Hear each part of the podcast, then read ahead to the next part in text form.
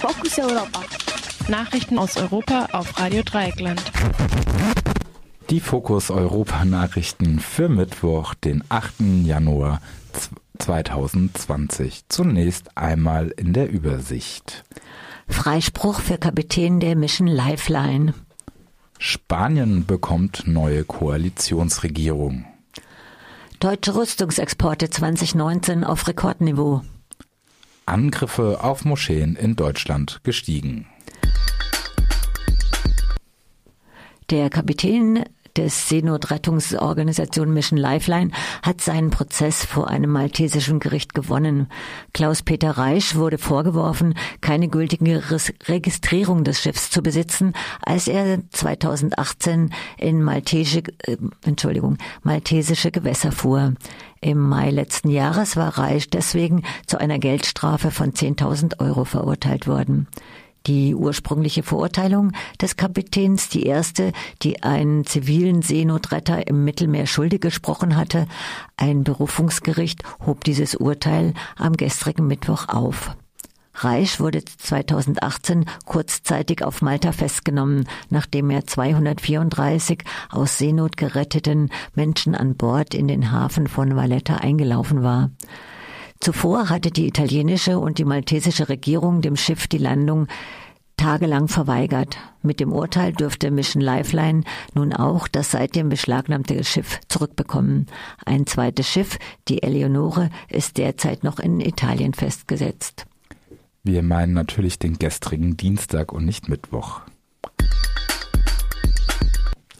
Am gestrigen Dienstag wählte das spanische Parlament Pedro Sanchez erneut zum Ministerpräsidenten. Sanchez wird dabei der, der ersten Koalitionsregierung in Spanien seit Ende der Franco-Diktatur vorstehen. Bei diesem zweiten Wahlgang reichte dafür eine einfache Mehrheit der Stimmen. Diese fiel mit 167 zu 165 Stimmen allerdings sehr knapp aus. Die Koalition aus PSOE und des linken Wahlbündes Unidos Podemos verfügt selbst über keine Mehrheit im Parlament. Bei der Wahl zum Ministerpräsidenten ließ Sanchez sich deshalb von mehreren kleineren Parteien tolerieren. Darunter war auch die katalanische republikanische Linke, die sich für eine Unabhängigkeit Kataloniens einsetzt. Gegen diese Unterstützung der Unabhängigkeitsbefürworterinnen kündigten die rechten Oppositionsparteien bereits Proteste an. Der Sprecher der Ext rechtsextremen Fox kündigte eine Belagerung der verräterischen Regierung per Gericht und auf der Straße an.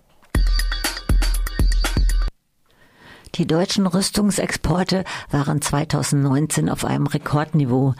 Das zeigen Zahlen des Wirtschaftsministeriums. Vergangenes Jahr wurden demnach Rüstungsgüter im Wert von 8 Milliarden Euro ins Ausland verkauft.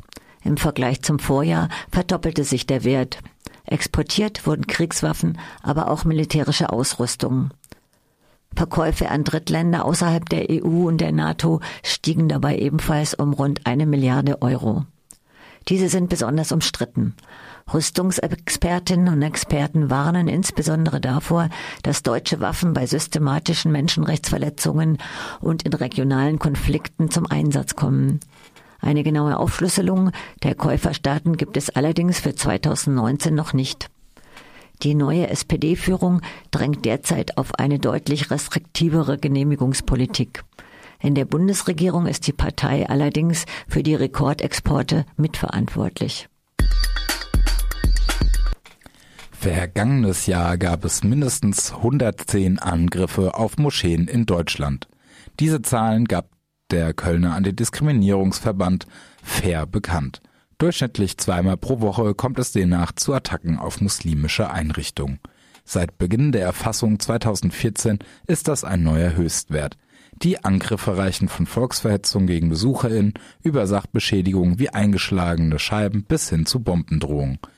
Das Meldeportal brandeilig.de geht allerdings davon aus, dass die Dunkelziffer weit höher liegt. Grund dafür sei, dass Betroffene oft keine Anzeige erstatten. Deshalb seien die Zahlen des Bundesinnenministeriums auch deutlich geringer.